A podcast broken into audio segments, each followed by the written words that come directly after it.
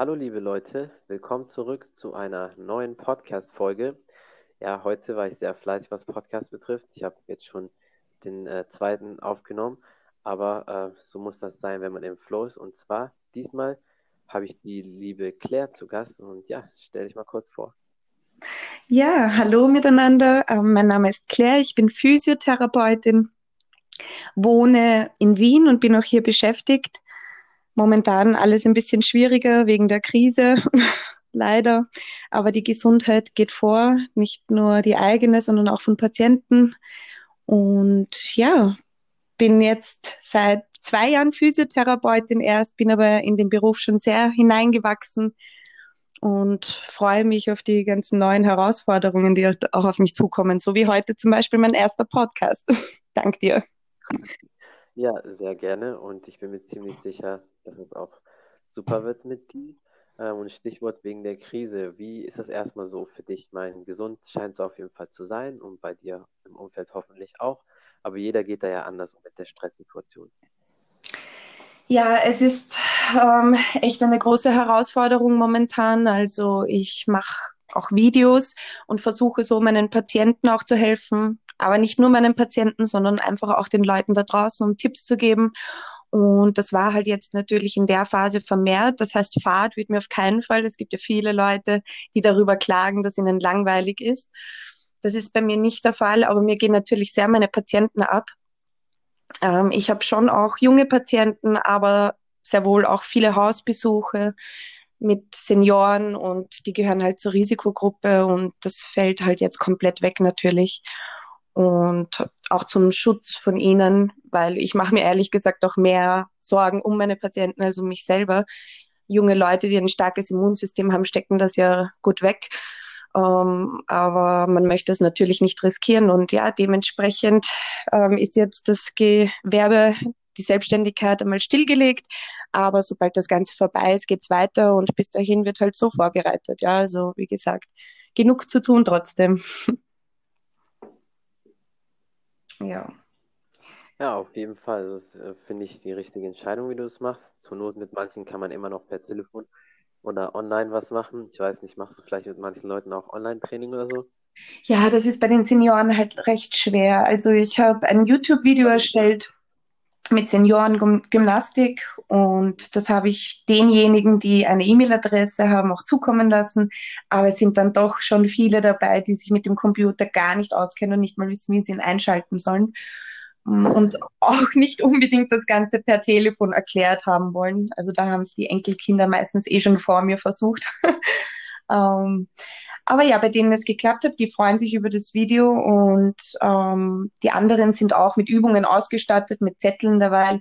Das heißt, die üben dabei brav, bis wieder losgeht und ich wieder zu ihnen kann. Das ist auf jeden Fall schon mal eine gute Sache. Und was ist mit ähm, Leuten, die jetzt eigentlich im Grunde genommen nichts haben, aber trotzdem mit Physiotherapeuten trainieren wollen? Weil ich kenne das zum Beispiel so von mir.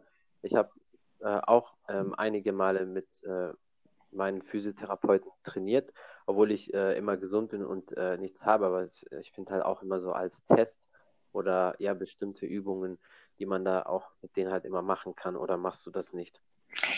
Doch, das mache ich auch. Ähm, da habe ich jetzt momentan halt nicht sehr viele Klienten. Du weißt, wie das ist. Man kennt dann jemanden. Also ich ähm, in diesem Bereich bin ich dann eher mit Freunden von mir tätig. Ähm, weil wenn man eine Physiotherapeutin kennt, dann fragt man mal und natürlich kommt man auch mit den engen Freunden in solche Gespräche, wo es dann interessanter wird.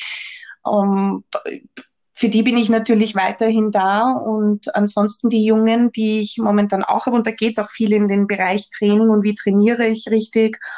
Ähm, ja, die haben halt jetzt gesagt, sie warten einmal ab, haben auch meine Übungen, schauen die Videos und haben sich aber jetzt auch schon angemeldet. Also wenn nach der Krise geht's dann natürlich aktiv weiter. Und das, was du gerade erwähnt hast, das geht dann eh in die Richtung, was ich mache, nämlich auch Prävention. Es kann ja sein, dass man in dem Moment keine Probleme hat, aber vielleicht fällt einem Physio, der einem dann zuschaut, doch etwas auf, wo man ein bisschen was abändern kann oder wo man auch sagt, mach die Übung nicht immer nur so, sondern mach sie auch mal anders und äh, damit der Körper und auch der Geist dazu lernt. Weil alles, was man immer generell immer gleich macht, das ist dann auch so ein Extrem, was für den Körper dann eventuell in Zukunft nicht mehr so gut ist. Ne?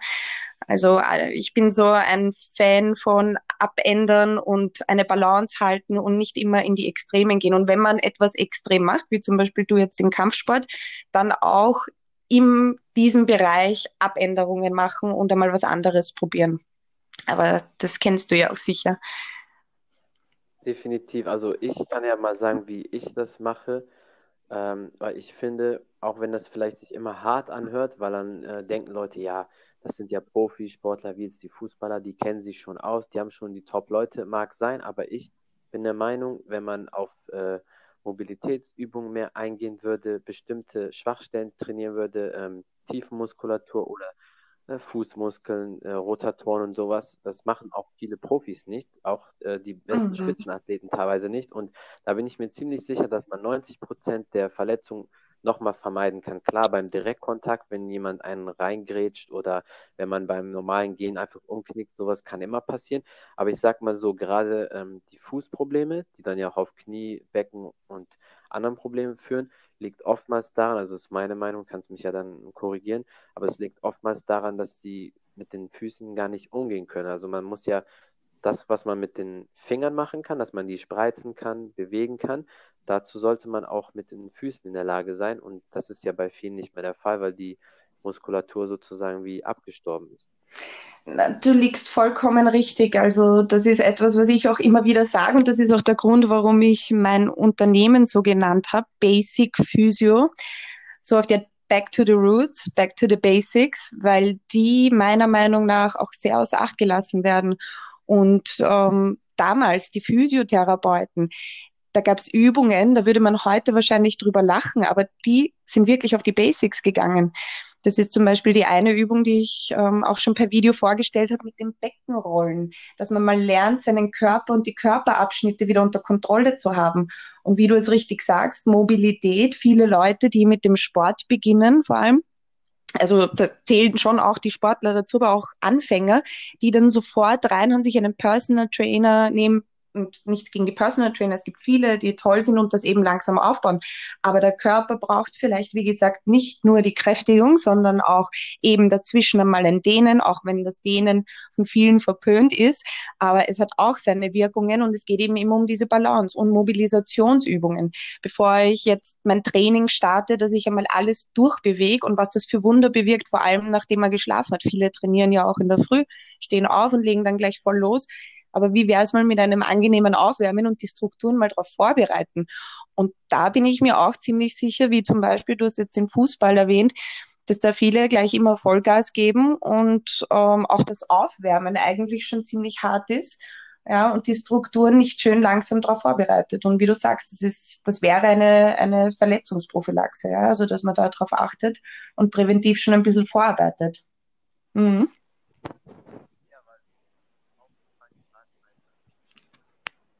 Ich höre dich gerade nicht. Hallo? Nein, ich höre dich nicht. Okay. Ah, jetzt, jetzt bist du wieder da. Jetzt bist du wieder da, ja. ja. Gut, bei mir ist das nämlich bei Spitzensportlern öfters aufgefallen, auch bei ähm, vielen Kampfsportlern.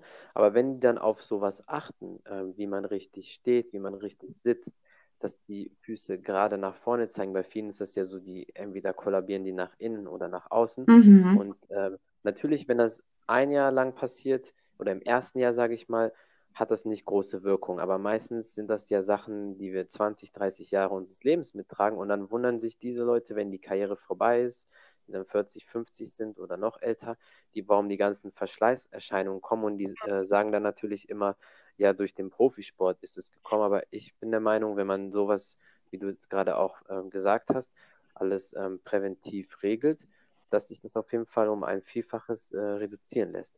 Auf jeden Fall. Ähm, ich habe da ein gutes Beispiel. Ähm, da geht es auch nicht nur eben um die Sportler, ja, aber ich habe eben viele Senioren und ich versuche auch, wenn ich mit meinen Patienten rede und ihnen zuhöre, dann gewisse Dinge hinauszufiltern. Und ich sehe bei ganz, ganz vielen Leuten auch, die körperliche Probleme haben, aber mir jedes Mal sagen, aber ich habe mich so viel bewegt, ich habe so viel Sport gemacht, ich habe so viel dies, ich war so viel wandern, ja, diese Dinge, wo die Leute davon ausgehen, es ist gut.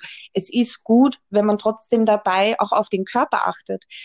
Also ich war jetzt erst letztens auch ein wenig wandern und wie viele Leute ich sehe, die einfach auf ihre Schritte nicht achten, die Beine immer, die Füße komplett am Boden fallen lassen, vor allem beim Bergabgehen. Und das ist ja dann überhaupt das Schlimmste für die Knie und einfach gar keine Kontrolle über den Körper haben.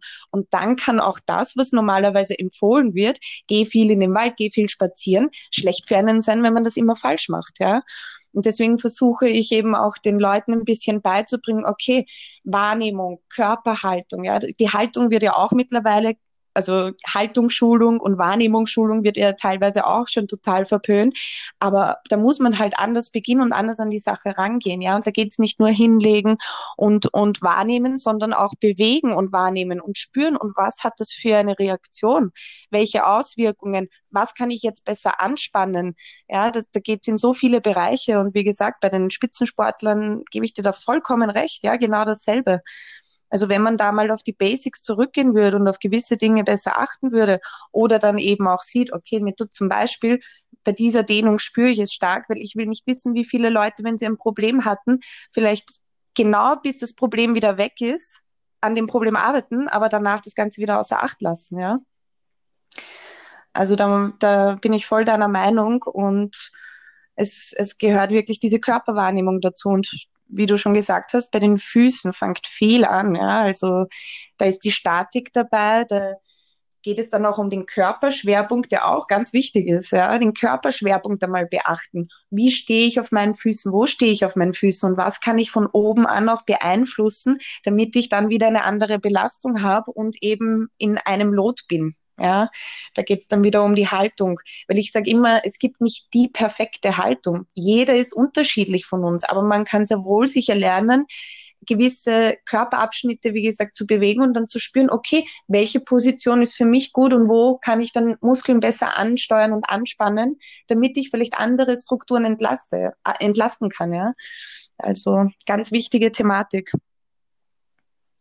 Ja, definitiv. Und ähm, man merkt auf jeden Fall, dass ihr das auch am Herzen liegt, was ich auch richtig äh, gut finde. Und natürlich, wenn man diese kleinen Übungen, sage ich mal, am Tag immer macht, das ist dann schon relativ viel. Aber ich sage mal so, wem die Gesundheit wichtig ist und wer Sport sehr ernst nimmt, der achtet auf das, weil das summiert sich natürlich schon. Also ich gebe mal ein Beispiel, ich mache dann morgens, wenn ich aufstehe, so einen kleinen ähm, Mobilitätsflow, also nicht wirklich statisches Dehnen, weil ich ja dann nicht aufgewärmt bin, aber einfach so, dass die äh, Gelenke, die Sehnenbänder ein bisschen mobilisiert werden. Mhm. Dann mache ich so ein kurzes Fußtraining, also einfach die Füße, Zehen alleine voneinander abtrennen, dann ähm, Fußballen mal anheben und dann kurz so ein Handtuch krallen, solche Sachen und das gleiche natürlich auch für die Schulter dann ein bisschen.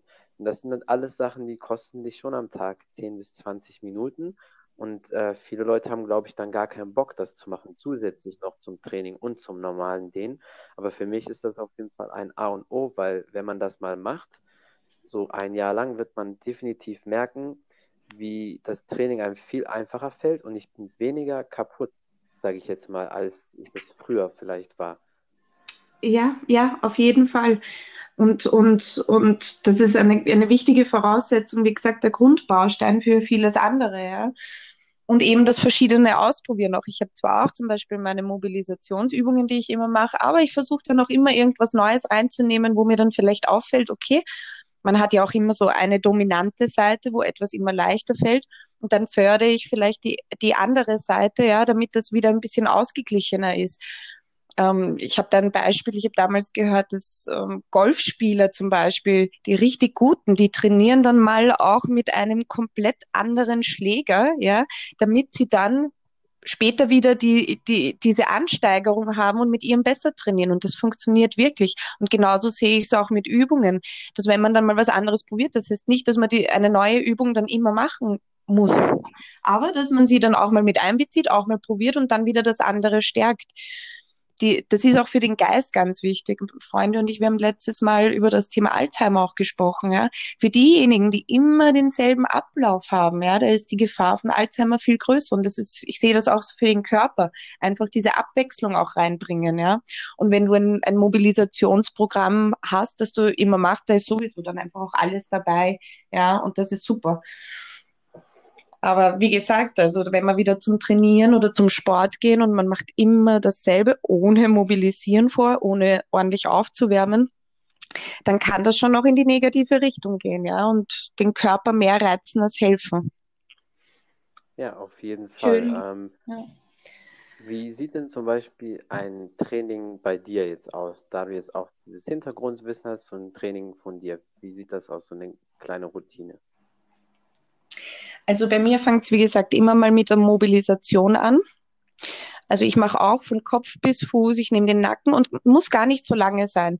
Da geht es halt viel auch um die Synovialflüssigkeit, ja, die Gelenkschmiere, dass die mal aktiviert wird. Man merkt zum Beispiel, wenn das Knie, das typische Knieknacksen kennt man ja, und wenn man da ein paar Mal das Knie, zum Beispiel das einbeinige Radfahren, wenn man am Rücken liegt, ja, und einmal durchbewegt, wie dieses Knacksen dann weniger wird, weil einfach diese Gelenkschmiere aktiviert wird. Das heißt, bei mir kommt auch vorher immer die Mobilisation. Denen kommt bei mir nach dem Training und wenn ich trainiere, dann kommen halt diese kleinen Übungen auch mit hinzu, wie zum Beispiel das Beckenrollen, dass ich immer schön schaue, dass ich eine gute Körperspannung habe und dass ich bei den, bei den Bewegungen dann auch darauf achte, wie weit mache ich eine Bewegung. Du kennst ja sicher zum Beispiel die Übung Reversed Butterfly die viele im Fitnesscenter machen. Und dann sieht man sie immer mit den Armen total weit aufgehen, ja, nach hinten. Wenn man ihnen genau zuschaut, die, die, das letzte Stückchen von der Bewegung kommt alles aus dem Rücken raus. Weil dann gehen sie mehr ins Hohlkreuz, ja, und machen mit den Schultern auf. Sie stoppen also die Bewegung nicht dort, wo sie die Bauchnabelspannung verlieren würden, weil das wäre dann der Stopp. Da machst du dann wirklich nur in dem Gelenk, wo es auch sein soll, die Bewegung, sondern sie gehen weiter und helfen sich dann mit dem Rücken. Aber natürlich fängt dieses letzte Stück auch der Rücken ab. Das heißt, mein Training sieht so aus, dass ich wirklich beim Trainieren auf eine gute Haltung und auf eine gute Körperspannung achte. Und da habe ich halt schon richtige Muskelprotze auch schon in die Knie gezwungen, die dann gesagt haben, okay, wenn man mal diese Körperspannung hält und stabil bleibt und wirklich auf gewisse Dinge achtet und mit der Atmung und das, die Übungen vielleicht auch ein bisschen langsamer macht und nicht reißt, ja, wie anstrengend denn das überhaupt ist. Und da müssen manche mit den Kilo auch um einiges runtergehen. Also, und dann nach dem Training kommt natürlich das Cooldown, ja, ein bisschen entspannen und runterkommen. Und entweder gleich dienen oder etwas später mache ich auch manchmal erst am Abend, aber zumindestens dann ähm, wieder ein leichtes Mobilisieren oder langsam runterkommen und den Körper wieder ausklingen lassen. Also so sieht dann so eine Trainingssession bei mir aus. Wenn ich mit anderen trainiere, die müssen bei mir zuerst einmal die Basics lernen, bevor ich mit ihnen zu großen Übungen gehe. Also das ist auch so mit der Kniebeuge zum Beispiel.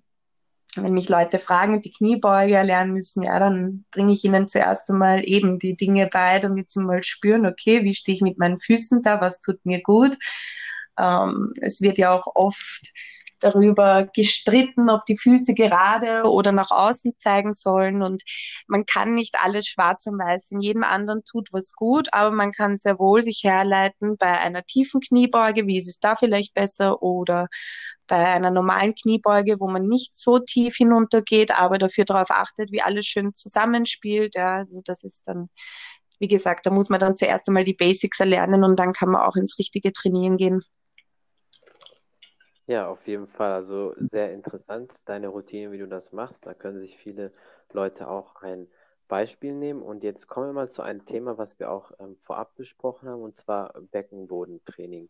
Mhm. Ähm, wie stehst du dazu und ähm, wie sieht das so aus? Weil ich persönlich finde, für einen Mann ist Beckenbodentraining genauso wichtig wie für euch Frauen, ähm, weil man dann lernt, den Körper richtig anzusteuern, weil viele haben auch keine Kontrolle vom Unterkörper. Das heißt, die können nicht richtig den Hintern anspannen.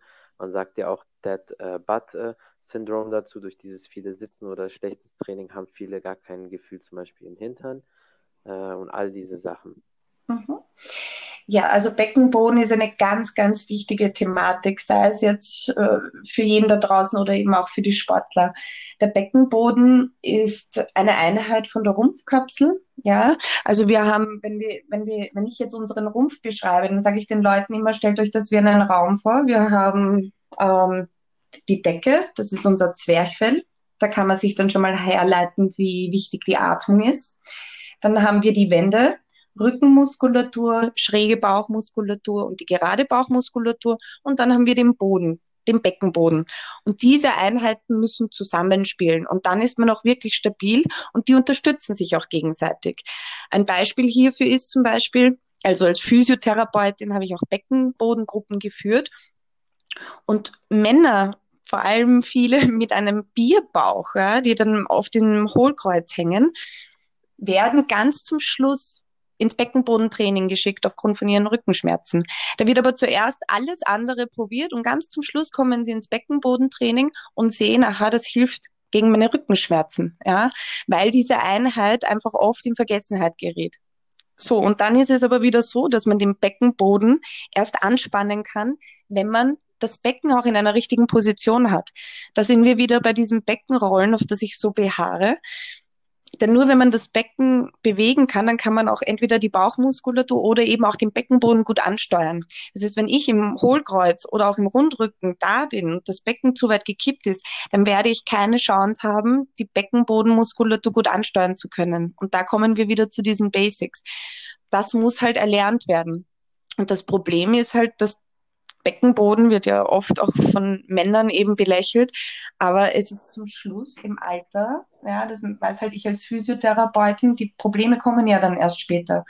Und wie viele Leute laufen oder springen in ihrem Sport auch, ja, wie wichtig da der Beckenboden ist. Denn der Beckenboden hält unsere Bauchorgane und Beckenorgane von unten, gibt er Halt. Das heißt, jetzt kann man sich vorstellen, wenn man hüpft und läuft, was das für einen Druck nach unten hinaus macht. Genauso wie beim Husten und beim Niesen. Das ist alles Druck hinunter und das muss der Beckenboden aushalten. Und wenn man den nicht trainiert, dann kann man sich ausmalen, wie sehr der darunter leidet über die Jahre. Da kann man schon sehr gut vorbeugen. Und er gibt von unten die Kraft, ja, und wenn ihr dieses Zusammenspiel eben von der Bauchmuskulatur und der Beckenbodenmuskulatur gut funktioniert, dass man den Druck bei sich halten kann, beim Körper, in seiner Mitte, dann geht man auch dieser Gefahr entgegen, dass man dann vielleicht einen Leistenbruch oder einen Bauchnabelbruch bekommt, ja. Weil wa was ist das? Das ist eigentlich nicht, also der Druck, der irgendwo hin möchte und nicht ausweichen kann, und dann geschehen leider diese Unfälle. Und da kann man mit dem Beckenbodentraining und diesem Core-Training, dass man wirklich schaut, dass alles schön zusammenspielt, sehr dagegen wirken. Ja, auf jeden Fall eine super Erklärung von dir. Da auch mal jetzt für die Männer, jetzt wisst ihr es. Ähm, sehr, sehr wichtig. Und äh, also deswegen darf man das oder braucht man das auch gar nicht belächeln. Es hilft auch sehr äh, beim Sex. Und das ist als nicht nur erfunden, sondern das auch wirklich äh, bewiesen. Und hilft dabei auch, dass man länger kann als, als sonst, weil man dann die Körperkontrolle hat. Ja, das stimmt. Das heißt, mal schauen, ob wir das an den Mann bringen können. Ganz bestimmt. Vielleicht ist der ein oder andere das machen, aber viele Leute sind trotzdem immer zu faul und machen es nicht, weil es halt trotzdem Arbeit ist. Aber wer ein Hohlkreuz hat, da sollte man definitiv daran arbeiten. Also was immer mein Favorit war, wenn Leute mich da gefragt haben, ist auf jeden Fall Booty trainieren, dass der Hintern auf jeden Fall stärker wird, weil dann zieht sich das Hohlkreuz schon mal leicht zurück und natürlich auch den Bauch. Und dann hat man diese Einheit ungefähr. Und je nachdem, vielleicht ist manchmal auch noch der Beinbeuger zu schwach. Das sind die drei Sachen, die man attackieren muss. Mit natürlich äh, Hüftdehnung. Dann hat man eigentlich nach einer Zeit das Hohlkreuz äh, in den Griff bekommen. Ja, also da gibt es mehrere Ansätze und du hast es jetzt total richtig erwähnt und eben auch mit dem Beckenboden. Wenn es dich nicht stört, mir ist nämlich noch was eingefallen auch, weil viele ja. Leute beim Beckenboden ist es auch so wichtig, zuerst mal diese Wahrnehmung zu stärken, weil man sehr leicht andere Strukturen, wie zum Beispiel die Gesäßmuskulatur anspannt, beziehungsweise hinten beim After zusammenzwickt und dann glaubt, das ist schon das Beckenbodentraining. Und das glaube ich auch, dass sehr vielen Leuten hier dieses Wissen oder das Bewusstsein und die Wahrnehmung auch dafür fehlt, wie ich eigentlich den Beckenboden anspanne, weil das ist ja kein Muskel, den wir einfach so benutzen, sondern es gehört erlernt, damit wir wirklich mit ihm arbeiten können. Und da sind wir dann wieder eben zuerst einmal dieses Hinspüren und Wahrnehmen, ja, wie auch bei Formtraining das Mobilisieren mal wichtig ist, bevor ich damit arbeiten kann. Ich kenne das halt von ganz, ganz vielen Leuten, die vom Frauenarzt oder vom Üben bekommen, heimgehen, Beckenbodentraining und die spannen an und zwicken zusammen und glauben, sie machen Beckenbodentraining. Und dann sind sie natürlich enttäuscht, wenn nichts weitergeht, ja. Aber ja, dann wisst ihr jetzt auf jeden Fall alle Bescheid. Beckenbodentraining darf auf jeden Fall nicht vernachlässigt werden. Alles braucht sowieso seine Zeit. Also das darf und braucht keiner erwarten, dass man in ein, zwei Monaten das alles äh, hinbekommt. Aber wenn man das regelmäßig macht, dann definitiv. Und ähm, jetzt noch zum Abschluss, hast du vielleicht noch irgendwas äh, den Leuten da draußen zu sagen, einen bestimmten Tipp? Also mein größter Tipp ist eigentlich, wie du, wie du es gerade selbst erwähnt hast, langsam beginnen, auf den Körper hören, auf die Reaktionen achten und dementsprechend dann aufbauen. Es bringt keinem was, gleich Vollgas zu geben und seinen Körper total zu überfordern. Wenn wir jetzt auch zurück zum Sport oder zum Trainieren gehen, was äh, vielen fehlt, ist die Erholungsphase, die Regeneration, dass der Körper das genauso braucht wie die Aktion. Es ist nämlich so, dass man nach der Erholung dann wenn der Körper wieder regenerieren kann, also das ist zuerst der Trainingsreiz, ja, das ist das Ausgangsniveau. Und wenn man danach den Körper auch regenerieren lässt, das heißt zwischen dem Trainieren noch mal zwei, drei Tage Pause macht, dass er dann umso mehr wieder die Kraft hat, um eben gut zu trainieren. Also das ist bewiesen, das ist ein Modell, das heißt Superkompensation, das kann man auch gerne googeln. Und das habe ich halt jetzt bei ganz vielen Freunden von mir und auch Patienten. Ich habe oft Patienten, die ähm, bei CrossFit sind, ist ja sehr bekannt. Und da fehlt halt wirklich oft diese Regeneration und dann überfordert man den Körper und dann geht erstens einmal nichts weiter und es geht, wie gesagt, in die gegengesetzte Richtung, dass man den Körper sogar schaden kann, ja. Und das finde ich, ist es einfach nicht wert und ich glaube, das ist so ein guter Abschlusstipp. dass man, wie gesagt, auf den Körper achtet und, und es nicht übertreibt. Ja. Ja, auf jeden Fall. Ähm, vielen Dank fürs Zuhören, ihr da draußen, für den Support und danke dir auf jeden Fall für deine Zeit und für den tollen Podcast. Wir lieben und Bis zum nächsten Mal. Ciao. Ciao, ciao.